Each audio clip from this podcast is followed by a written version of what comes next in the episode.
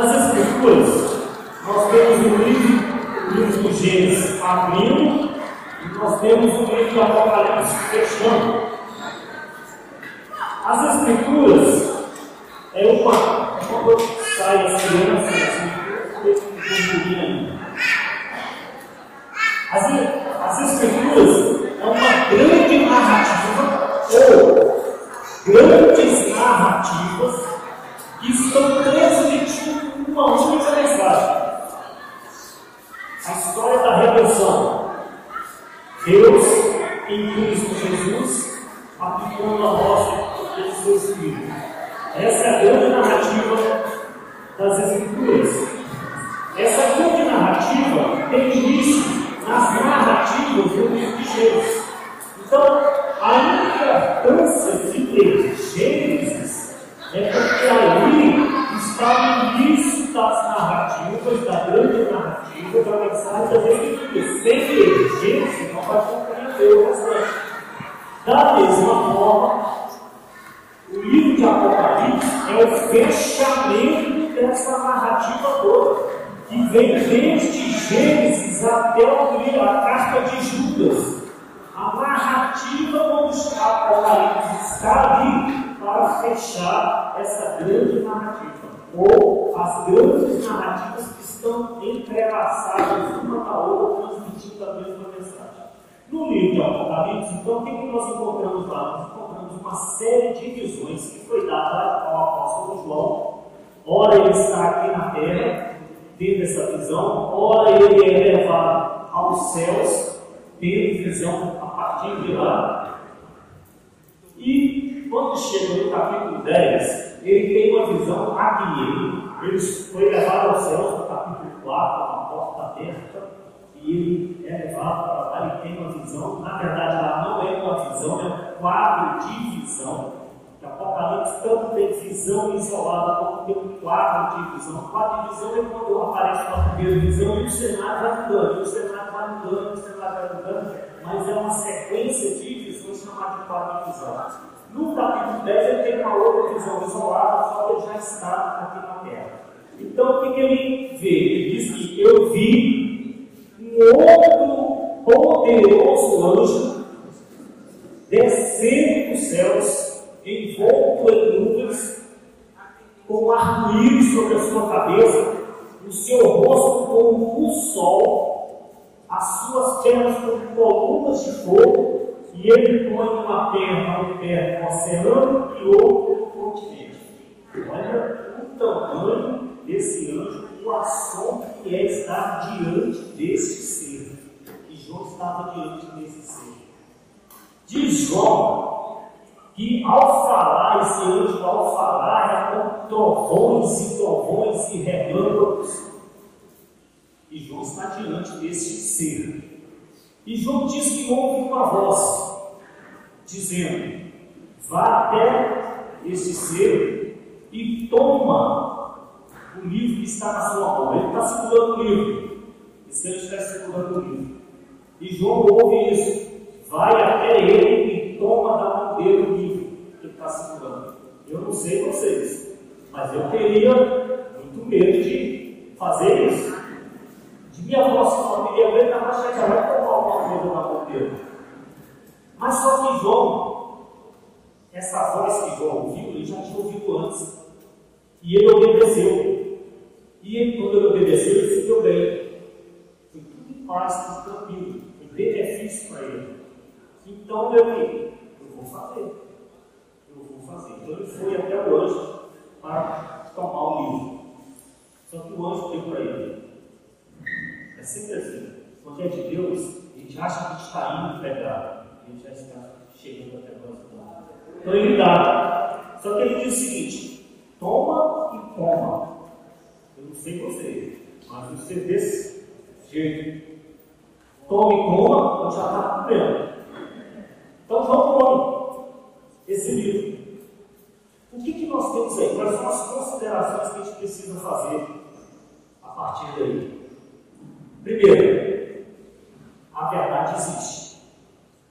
A verdade que existe é o livro. João viu esse livro, sabe aonde? Não foi a primeira vez que ele viu esse livro, ele esse livro na mão daquele que estava sentado no trono. É o único ponto fixo do universo. Tudo mais funciona em função desse ponto fixo, e esse ponto fixo está sentado soberano, todo-poderoso, Criador, e Ele está dizendo que eu tenho a verdade. A verdade. Sabe essa verdade? Ela precisa ser aberta. Não basta existir a verdade, ela precisa ser revelada. Quando João vê que essa verdade está fechada a sete selos e não tem ninguém para abrir e revelar o que, que eu sou, de onde eu vim, o que é a humanidade, qual é o propósito de tudo isso, João se desespera. Mas alguém bate nele e fala: o cordeiro que foi morto e agora vive é livro. Então, a verdade é revelada somente de uma forma, não é a ciência que revela a verdade. Não é a história que revela a verdade. Não é a ideologia que revela a verdade. É Cristo que revela a verdade. E ele, ele abre então o livro. Cristo abre o livro. Quando João está, João está diante desse ser descontrolado, o livro na mão desse anjo está aberto. O livro está dito lá, o livro aberto na mão do anjo. Então, primeira informação que a gente precisa ter: existe a verdade. Segunda, não basta existir a verdade, ela precisa ser revelada. E ela foi revelada, ela foi aberta. Mas terceiro, não basta a verdade ter sido revelada. Ela precisa ser assimilada. Ela precisa ser feita. Então, por isso que João ouve uma voz, vai até aquele. Sabe o que João responde? você vê aí que tem algumas coisinhas, tem uma técnica de leitura que chama de sedimentação. Você não lê mais em parágrafo, seus olhos se perdem alguma coisinha minúscula da leitura você pode perder. Mas quando você sedimenta a leitura, cada parte de, da, de cada parte da informação, os seus olhos tocam naquela parte, e nenhuma parte assim você vai perder. Então tem algumas coisas aí, alguns me procuraram, poxa, eu tinha lido ali já muitas vezes sobre o relato de Caim, eu tinha percebido isso, eu tinha percebido aquilo, não é assim. Né? Quanto mais você tira, mais riqueza ainda tem. Então, aí, quando João fala, quando, é registrado, ó, o, o anjo tem o livro aberto na sua mão. Eu ouço a voz dizendo, vai para o dele. Aí João diz o seguinte, eu fui para pegar um livrinho. João usa o livro intuitivo. João usa o livro intuitivo. É Bíblia e ele fala, Biblarídia. Livrinho. Por quê? Nós não vamos dar conta de assimilar toda a verdade. Mesmo que tudo que foi revelado, nós não damos conta de assimilar. Por isso que nós parecemos uns dos outros. Porque o Espírito revela uma coisa, revela outra coisa, e a gente conversando, convivendo, a comunhão vai trazendo revelação maior, ampla, mais profunda. Então, aquilo que você pode e que Deus te capacitou a assimilar, você vai atrás para assimilar, crer. Então ele vai atrás do livrinho. Então, a verdade existe, mas não basta existir, ela precisa ser revelada. A verdade foi revelada. Mas não basta ter sido revelada, ela precisa ser assimilada. E a verdade precisa ser assimilada por você. Só que não basta ser assimilada aqui. Ela precisa ser internalizada, ela precisa ser vivida. Então, o anjo disse: Coma, e João, come verdade precisa entrar. Não basta assistir, ser revelada e ser crida. Ela precisa entrar, receber, sair pelos poros da verdade. Então, essa é a mensagem aí de, desse, dessa visão. O que, que nós podemos é, além do que está aí? Porque aí é o que está escrito. Quando João então faz isso, como? O que, que é dito a ele? É necessário que você ainda profetize. a respeito de muitos povos, nações, línguas e reis. Só para falar a verdade, mas a verdade é dentro de você. E quando a verdade está dentro de você, ela sai. Está escrito, eu creio, eu vivo. Vamos para uma leitura aqui de 1 Tessalonicenses, que diz o seguinte, só para corroborar com isso aí do, do, de Apocalipse. Eu falei para vocês que o Apocalipse está fechando, tudo está ainda em aberto na narrativa das Escrituras. Em 1 Tessalonicenses, capítulo 2, versículo 13, nós temos a seguinte informação sobre a verdade, sobre o que está escrito. Temos mais uma razão para incessantemente dar graças a Deus. É que, ao receberem a palavra de, que de nós ouviram, que é de Deus, vocês a acolheram não como palavra humana, e sim como em verdade é a palavra de Deus, a qual está atuando eficazmente em vocês, os que creem. Está vendo a ligação? Está, está escrito. Eu preciso assimilar e crer. E uma vez assimilado, ela vai atuar eficazmente em mim. E Tiago também fala algo próximo disso daí. Tiago, logo no primeiro capítulo, não, é, final do capítulo 1. Ele diz assim: Sejam praticantes da palavra e não somente ouvintes, enganando a vocês mesmos. Está vendo a importância? Porque se algum é ouvinte da palavra não praticante, assim dele-se aquele que contempla seu rosto natural no espelho, depois e depois disso, como era, ele esquece depois, quando se retira, como era a sua aparência. Mas aquele que atenta bem para a lei perfeita, lei da liberdade, e nela persevera, não sendo ouvinte, que logo se esquece, mas operoso praticante, esse será bem-aventurado no que realizar. Esse será bem-aventurado no que realizar. Então, uma das coisas que está falando muito aqui é a questão do sentido de uma, vida realizada.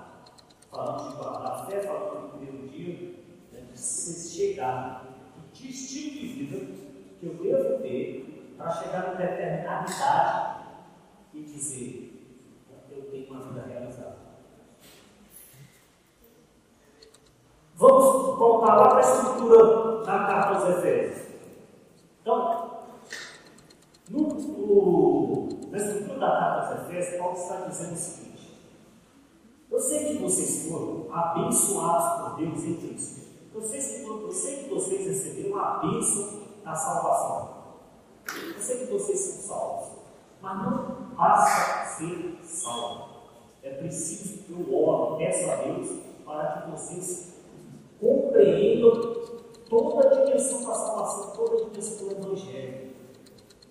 Não basta ser salvo, é preciso entender toda a dimensão do Evangelho, sua profundidade. Mas, como diz no capítulo 1, quando chega no capítulo 3, Paulo diz mais ainda. No capítulo 3 ele diz assim: Peço a Deus que, segundo a riqueza da sua glória, conceda a vocês que sejam fortalecidos com poder. Eu vivo. Mediante o seu espírito, no íntimo de cada um. E assim, pela fé, pelo eu creio, que Cristo habite no coração de vocês, estando vocês enraizados e alicerçados em amor. Eu vivo. Isso para quê? Com todos os santos, vocês possam compreender, entender qual é a largura, o comprimento, a altura e a profundidade e conhecer, experimentar o amor de Cristo, eu vivo, que excede entendimento para que vocês fiquem cheios de toda a plenitude de Deus. Eu vivo. Poderoso para fazer infinitamente mais do que tudo que pedimos ou pensamos, conforme o seu poder, que opera em nós. Eu vivo. A Ele seja glória na igreja e em Cristo Jesus por todas as gerações, para todo o sempre. Amém. O que, que Paulo está dizendo nesta oração? Que esta oração aqui de, do capítulo 3, Paulo diz que faz isso por eles. Ele está dizendo, na estrutura da carta, ele está dizendo: Eu sei que vocês são salvos, mas eu estou dizendo para vocês que não basta ser salvo. É preciso, então, agora, compreender toda a dimensão e a profundidade dessa salvação do Evangelho. E aqui no capítulo 3 está dizendo: Não basta compreender a dimensão do Evangelho, é preciso experimentar, é preciso desfrutar dele preciso desfrutar dele. Para que vocês fiquem cheios de toda a plenitude de Deus. Lá no capítulo 4 de Efésios, Paulo vai dizer: até que todos cheguemos à unidade da fé e do pleno conhecimento do Filho de Deus, ao estado de pessoa madura à medida, à medida da estatura da plenitude de Cristo.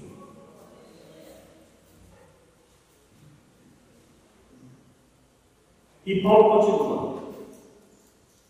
Por isso eu, o prisioneiro do Senhor, peço que vocês vivam. Sabe que momento é esse que ele está fazendo isso? É aquele momento em que ele parou de falar o que é e começa a falar o que deve ser em função do que é. A carta aos Efésios é, é, muito, é muito boa nesse sentido, porque quem divide em capítulos, você sabe que Paulo é, ninguém, nenhum autor bíblico escreveu dividindo em capítulos e dividindo em versículos. Isso aí é invenção humana acrescentada na Idade Média. Né? Que, que tem benefício, mas também tem malefício. Bom, aqui houve um benefício. Divisão em seis capítulos. Os três primeiros é o que é, Paulo apresentando o que é, o que é o Evangelho é. Deus fez para nos salvar e o que é essa salvação, que é essa Evangelho do 4 para frente, 4, 5, 6, outros três capítulos, é então o que deve ser, o que nós devemos ser em função do que é. E aqui Paulo começa dizendo então: peço que vocês vivam de maneira digna da vocação a que foram chamados. Para entender, um pouco dessa estrutura do livro de Efésios, porque é justamente o que nós estamos fazendo aqui nesse, nesse congresso. Está escrito, eu creio, eu vivo. O que está escrito é a revelação de Deus, da redenção, da salvação em Cristo Jesus. Eu preciso crer nisso. Basta ter sido atingido por isso. Não basta aquela fé inicial, aquela fé que me introduz para dentro do reino de Deus, que me, que me dá salvação, a fé que o próprio Deus me deu para eu crer em Cristo. Não basta isso, eu preciso agora desenvolver essa fé, eu ter a minha vida em função da, da fé, de crer em tudo que está escrito. Mas também não basta estar com isso apenas assimilado e entendido aqui. É preciso estar dentro de mim então, para entender isso melhor, a importância disso, nós temos um texto muito usado na carta de Paulo aos Efésios, principalmente quando nós, vamos trabalhar com família, com casais. Efésios 5, 21 em diante, que fala, e é um texto de polêmico, é um texto muito polêmico, né? que vai falar, começa a falar da submissão da mulher. E aí, submissão da mulher, o empoderamento da mulher é um pouquinho. Então, ou nós vamos botar outras palavras aqui na Bíblia, ou nós vamos deixar isso aqui, né, fazer um corte, guardar na gaveta e usar a Bíblia sem seguir. Então é muito polêmico. Mas vamos compreender. Paulo está falando isso para os casais ali naquele momento da carta, tá lá na frente, tá capítulo 5, lá na frente. O que ele disse antes? O que ele disse antes é o seguinte: existem dois tipos de cônjuges. Os cônjuges que ainda não foram atingidos pela bênção de Deus em Cristo e cônjuges que já foram atingidos pela bênção de Deus em Cristo. Então já tem uma separação, uma distância muito grande do outro. Cônjuges ainda não foram atingidos pela bênção de Deus em Cristo. São salvos em Deus. E cônjuges já foram salvos. Mas entre esses cônjuges que foram atingidos pela bênção de Deus em Cristo, que já foram salvos, nós temos também uma diferença aí. Nós temos uma divisão aí. Nós temos aqueles cônjuges que, apesar de já terem sido abençoados por Deus em Cristo, são salvos, eles não estão compreendendo toda a dimensão do Evangelho.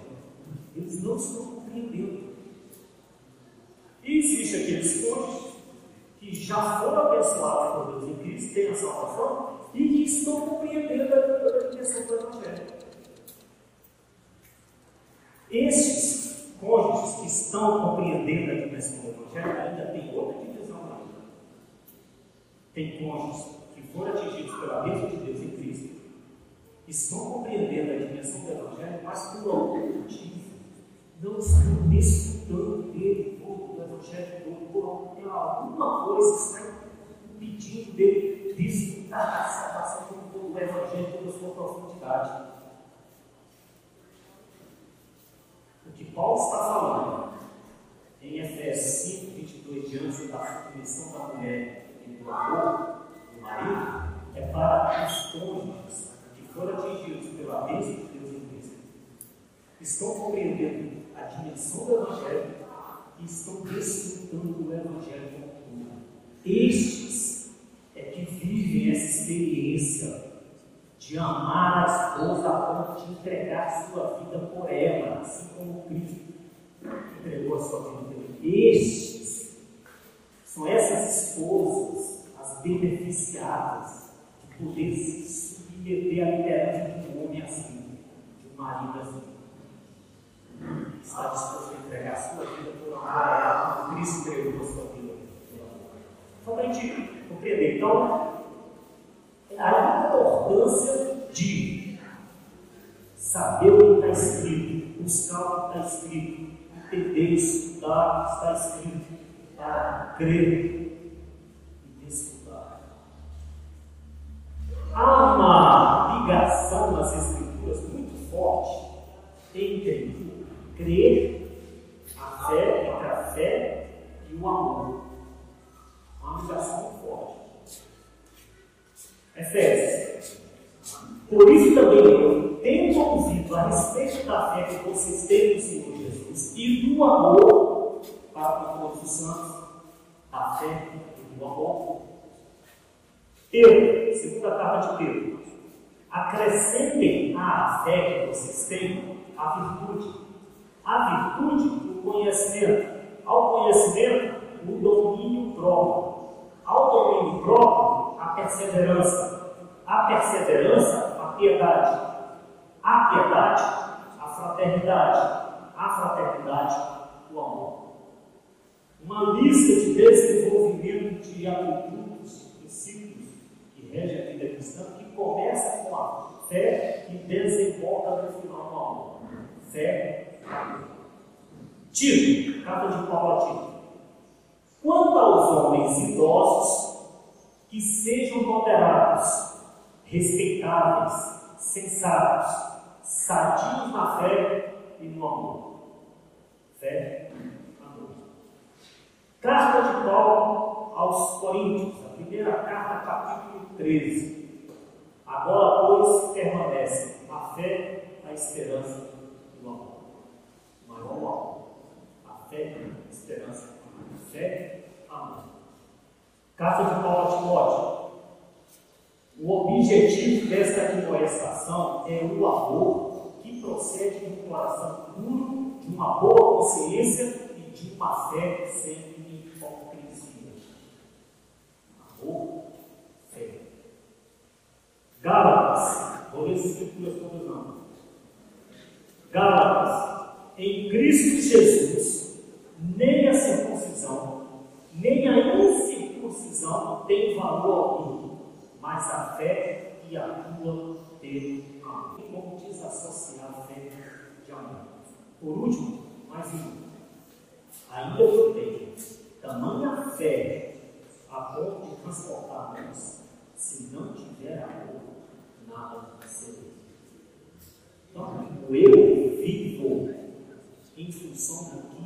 creio, do que está escrito, esse eu vivo, eu faço o exercício do amor. O exercício do amor.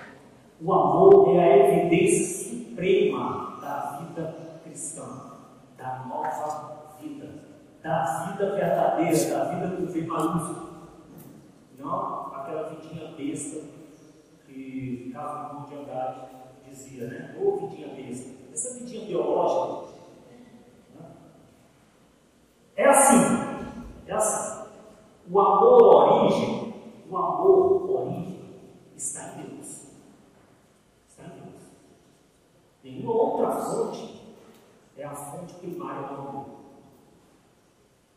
O amor pertence, acontece nas três pessoas da Trindade. O amor é ali. A fonte dele é ali. É assim que Deus é. Deus é amor e Deus é vida. A vida é o amor acontecendo. É isso. A vida, o V. Aquela vida soprada em nós é o amor acontecendo. A vida é o exercício do amor.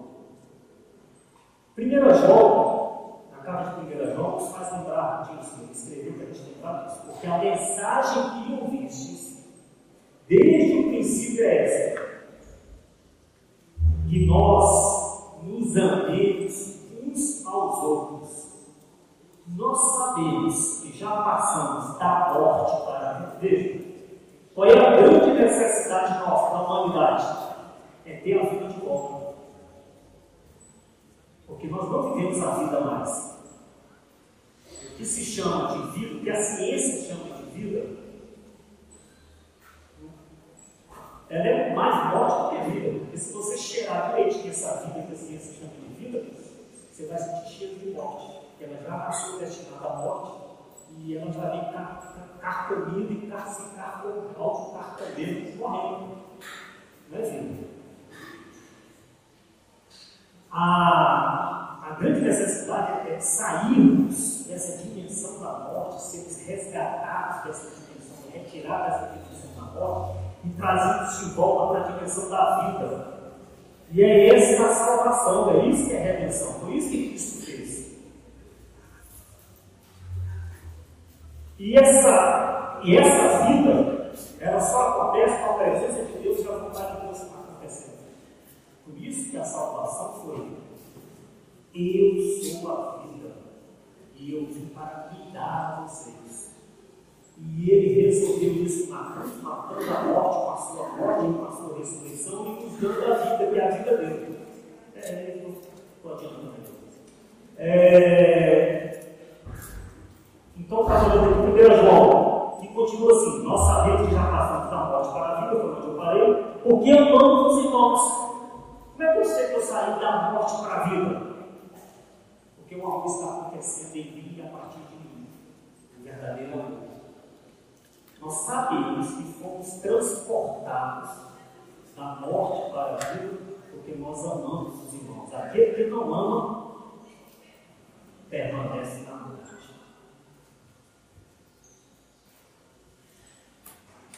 Já estão vendo a diferença entre o amor está no caminho que Deus abriu do amor que está no caminho natural da humanidade. É outro conceito de amor um amor romântico, é um amor que precisa ser alimentado, que ele se só não basta. Se ele não for regado todo dia, esse amor, ele seca. Esse é o amor conforme o conceito da sociedade do caminho natural da humanidade.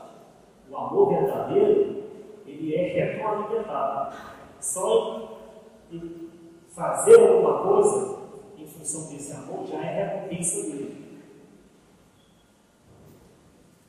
João 13, no Evangelho de João agora, também para a gente lembrar disso, palavra de Jesus, novo mandamento vos dou, que vos ameis uns aos outros, assim como eu vos amei, que também vos ameis aos outros. Nisto conhecerão todos que sois meus discípulos, se tiverdes amor uns aos outros.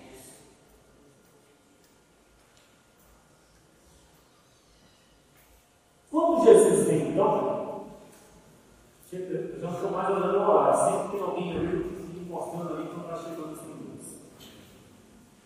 Não está fazendo nada? Alguém tem que ficar com essa tarefa também. É, quando o descendente da mulher chega, então,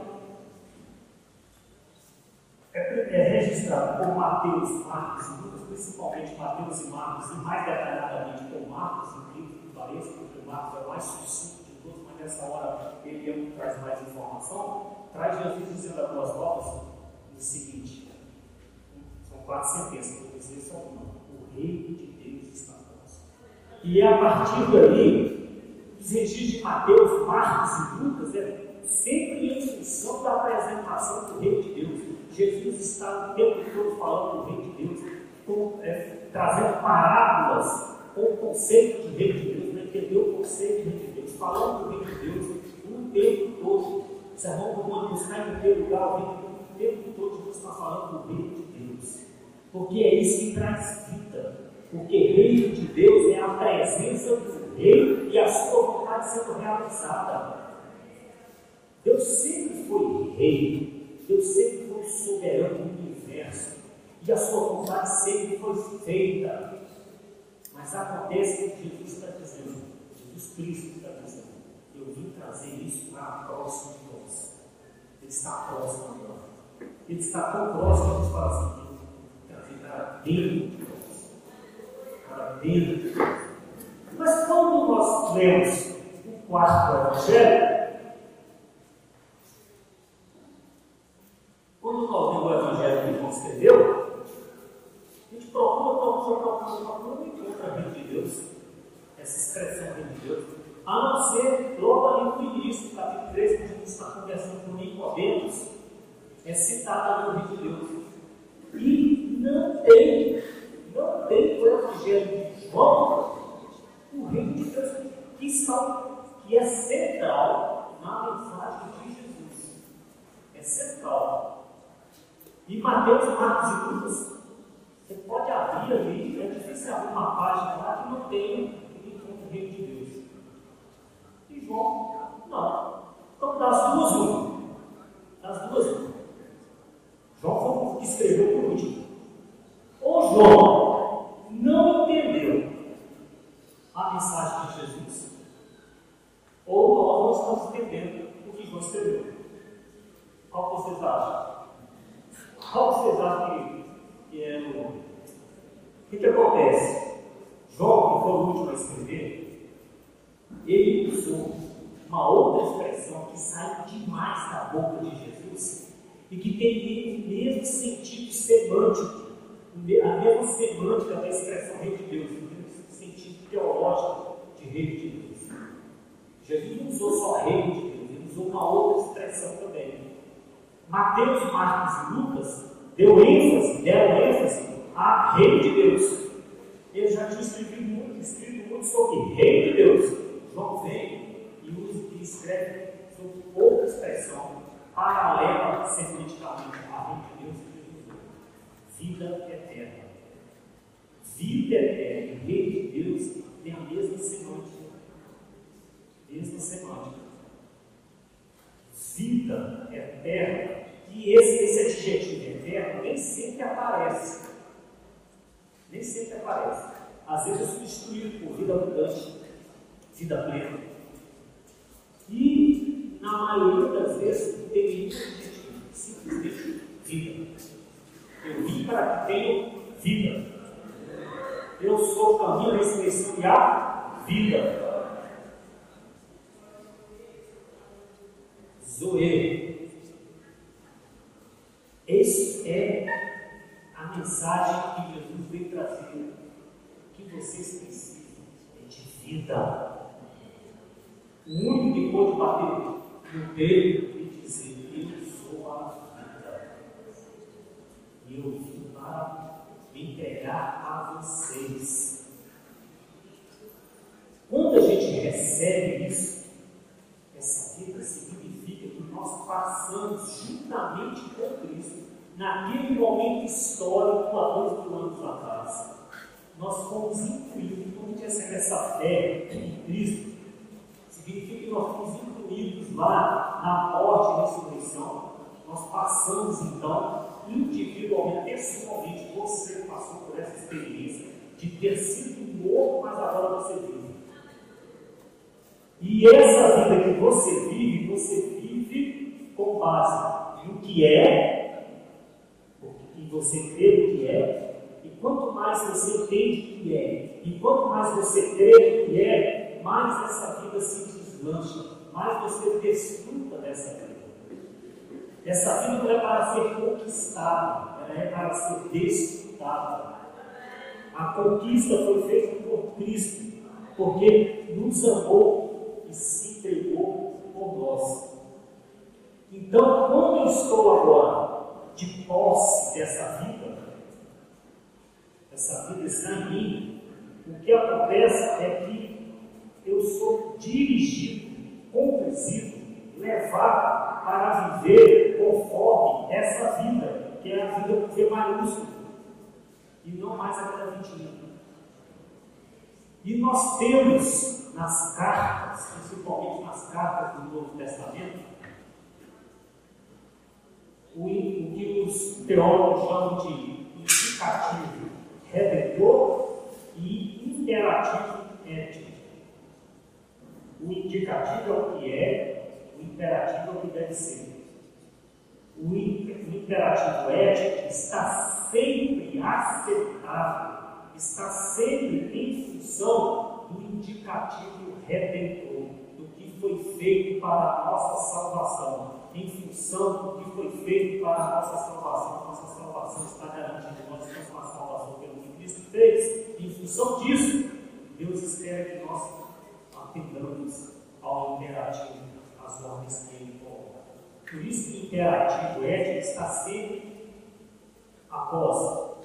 Portanto, então, por isso, assim, rogo, portanto, que andeis de forma digna que fosse chamado.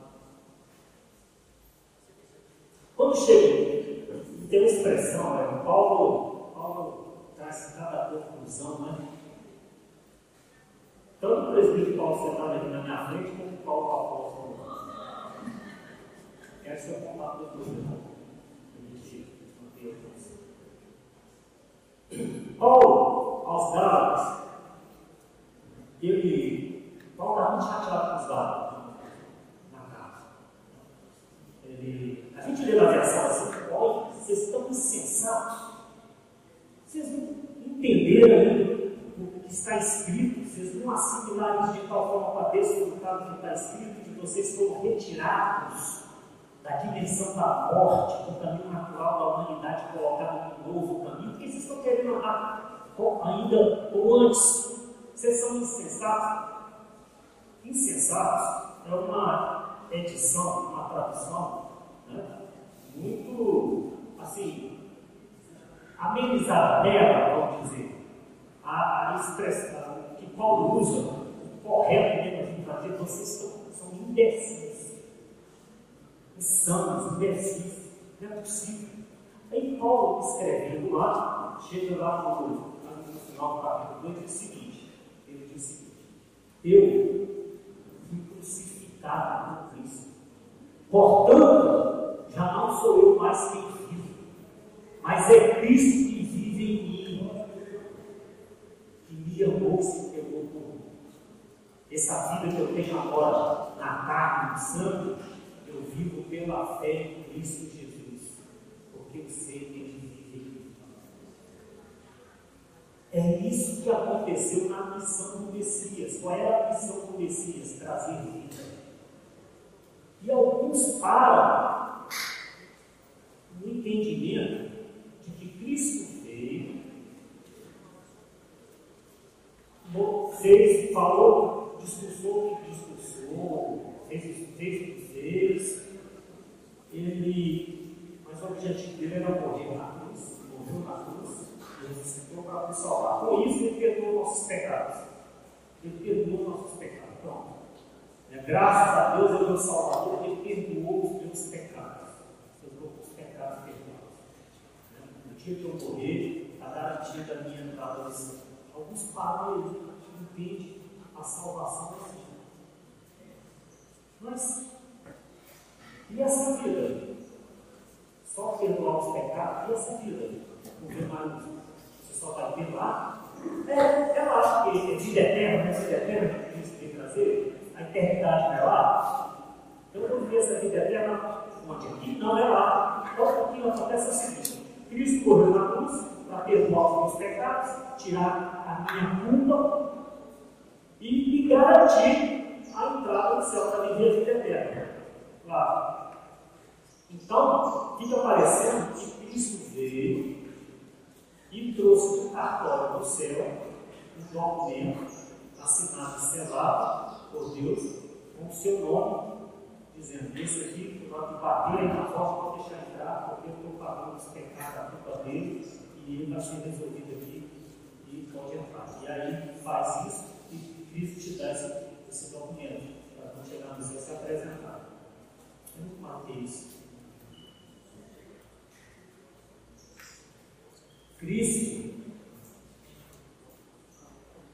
No Antigo Testamento, o tempo todo falando disso, mostrando isso. Porque no Antigo Testamento, o tempo todo está dizendo: se você não tiver a presença de Deus sua vida e a vontade de Deus sendo realizada de forma natural na tua vida, você não tem vida. A vida só acontece, aquela vida de Deus para nós, só acontece se tiver esses dois elementos, os dois elementos essenciais da vida acontecer: a presença de Deus e a vontade de Deus. Isso precisava estar em nós. Mas antes da vinda do Messias, isso estava. Entre o povo estava tabernáculo, a presença de Deus. Entre o povo. A lei de Deus estava guardada no tabernáculo, estava com os sacerdotes, estava entre o povo. Quando Cristo vem, ele é o próprio Deus encarnado, o Emanuel, Deus conosco. E ele é aquele que realizou a vontade de Deus do início até o fim. A vontade de Deus era ele mesmo. Só que ele ainda estava entre o povo, entre nós. Entre nós. Jesus disse para os seus discípulos que é preciso provar para que eu mande o Espírito. Porque eu estou entre vós, mas eu preciso estar dentro. Então Jesus fez o que fez na cruz, morte e depois ressurgiu, para tornar isso para sacramentar isso, matou a nossa morte, nos incluiu na sua morte, na ressurreição, e agora o, a missão do Messias ela é completada naquele dia de Pentecostes, que é a primeira vez, mas acontece e continua acontecendo sempre, quando o Espírito vem para dentro daquela pessoa. Ali é completada a missão do Messias. Porque Jesus não veio, alguns também assim, Jesus ensinou muita coisa, não teve ninguém que ensinou tanta coisa bela, significativa e que traz realização na vida do que Cristo. E aí Jesus ensinou três anos ensinando, ensinando, ensinando. Eu vou praticar os ensinamentos de Jesus. Eu vou praticar o ensinamento de Jesus. Eu quero ser como Jesus e praticar os que é tudo aí. É como entrar pela igreja, ele entrar pela porta, entrando pela janela. Né? Todo entrar pela janela nessa falsa compreensão. Jesus ensinou aos discípulos. Mas ensinou por quê? Porque os discípulos iam viver uma vida nova. Eles não deixam de viver essa vida ainda. Eles iam viver uma vida nova. E Cristo estava mostrando para ele o que é, que essa vida funciona. Que é ele. Então ele estava vendo como a vida funciona. E Cristo, então, encarnar, Ele não podia estar dentro de cada um, fazer a vida dentro de cada um. O propósito dentro da vida dele. Não foi isso? Para dentro do boneco de barro? Não foi isso? Esse sopro precisava estar dentro de nós novamente. Então, ao ascender aos céus, ele desce. Não encarna mais. Porque enquanto está em carne, ele podia ficar em cada um. Mas ele vem em Espírito. Espírito de Cristo. Ou Cristo em Espírito, habitando em cada um para fazer a vida acontecer. A vida do verbalismo, que é a vida dele. Que é a vida do céu. Quando Cristo estava aqui, Jesus, Cristo, era a vida do céu que estava convertendo aqui embaixo. É essa vida que nós podemos viver. Lembra que ele falou com os discípulos? Fala muito mais do que eu fiz. Porque Cristo agora está espalhado em todo lugar, com muita gente fazendo. Né? Dependendo só de uma carne de Jesus de Nazaré. Estou crucificado para Cristo. Portanto, já não sou eu mais que vivo, mas Cristo vive em mim. É Ele em função dele. Agora, como desfrutar tanto dessa vida se eu não conheço a Cristo? Como ele viveu? É o básico. Leitura dos Evangelhos. Leitura dos. Você tem a salvação? Cristo você? Leitura dos Evangelhos. Você vai saber exatamente como funcionar. Como viver. E a nova vida se dá no exercício do amor. Porque tudo que Cristo fez e falou em foi tudo em função do amor. Foi o amor acontecendo. O amor acontecendo. O que os discípulos ficavam encantados, o que o povo ficava encantado com Jesus só a sua autoridade, porque a autoridade era exercida do amor. Porque o amor dele era feito no amor, um exercício do amor, porque a vida é o amor acontecendo. Eu vivo, eu amo. Se todos tivessem essa compreensão e estivessem amando, estivessem desfrutando do verdadeiro evangelho amando, ia diminuir muito a fila do que se chama de consultório, escritório pastoral. Muita coisa a ser resolvida por vocês mesmos. O amor resolve muitas coisas. Mas porque nós estamos compreendendo se torna uma fila do consultório pastoral para resolver de problemas. O que, que caracteriza o amor? Para a gente fechar. O que, o que torna o amor amor? O, o verbo que, que determina a ação de Deus. O verbo que determina a ação de Deus é o verbo dar, doar-se. Lembra? Deus amou o mundo de tal maneira que deu. É dar. O amor não é um sentimento. Pode até vir a ser um sentimento, mas é a consciência e entendimento de que eu estou aqui para dar. Que a vida, o verbalista funciona dando. Quem retém a sua vida, perderá. Mas quem deve, achará. É assim que a vida funciona. É dando. Doando. Eu vim para me entregar a vocês. Como ao meu corpo e pelo sangue, como eu entreguei por amor de vós.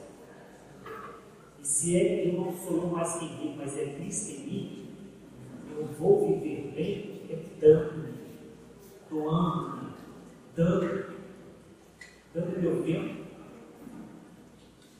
mais preço eu aprendi, eu aprendi com uma sirene. O que nós temos de mais precioso não é o que eu tanto consegui juntar, são os patrimônios que eu tenho. É o que tenho. É eu tenho. Quem entende que a vida funciona dando, a primeira coisa que você vai dar é o seu tempo. Dar para Deus e para as pessoas. Você dá para Deus porque você está dando para as pessoas. É isso que nós vimos. Lembra gente, quando chega na genealogia dos filhos de Noé?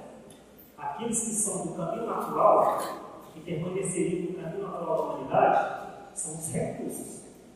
São de cidades poderosas, recursos grandes, poderosos na terra, são os recursos. Mas quando entra na lista do, de 100, que é aquele que Deus colocou no caminho descendente da mulher, que nós temos uma lista de pessoas. O que importa, o que é valoroso no caminho que Deus abriu e nos colocou, são as pessoas. Então, amar é dar, vida é dar. O amor, a identidade do amor se estabelece dando. É, é assim que você vê o amor da pessoa. Você vê o amor de Deus, o amor de Cristo, o amor verdadeiro. É dando sem cobrar receber. Porque em dar, ele já está fortalecido, não precisa receber para ser regado. Entregar-se. Então, os dons que Deus te deu multiplicou foi o que perdeu na palavra, aquele que derrubou. O dom precisa ser usado. Porque o dom que Deus te deu não foi para edificar você, não foi para fazer você melhor, mas foi para você abençoar o outro, dar o outro ao outro. É por isso que nós precisamos viver em comunidade. É por isso que nós temos conversando com o pastor Rodrigo, é por isso que nós precisamos ter a comunhão presencial. Para que o que Deus me deu, eu dê a você também. O que Deus não me deu de propósito, porque Ele deu para você. E eu eu preciso receber de você, eu recebo. Então, o tempo, o dom, os recursos todos parceiros. Porque nós somos cordões daquilo que Deus nos deu. Todo, qualquer tipo de recurso que Deus te deu para dar. Você desfruta com você, com sua família, mas saiba que a vida que você tem só funciona bem se for uma vida dando, doação, doação, tempo, dom, recurso. Que Deus abençoe. Amém?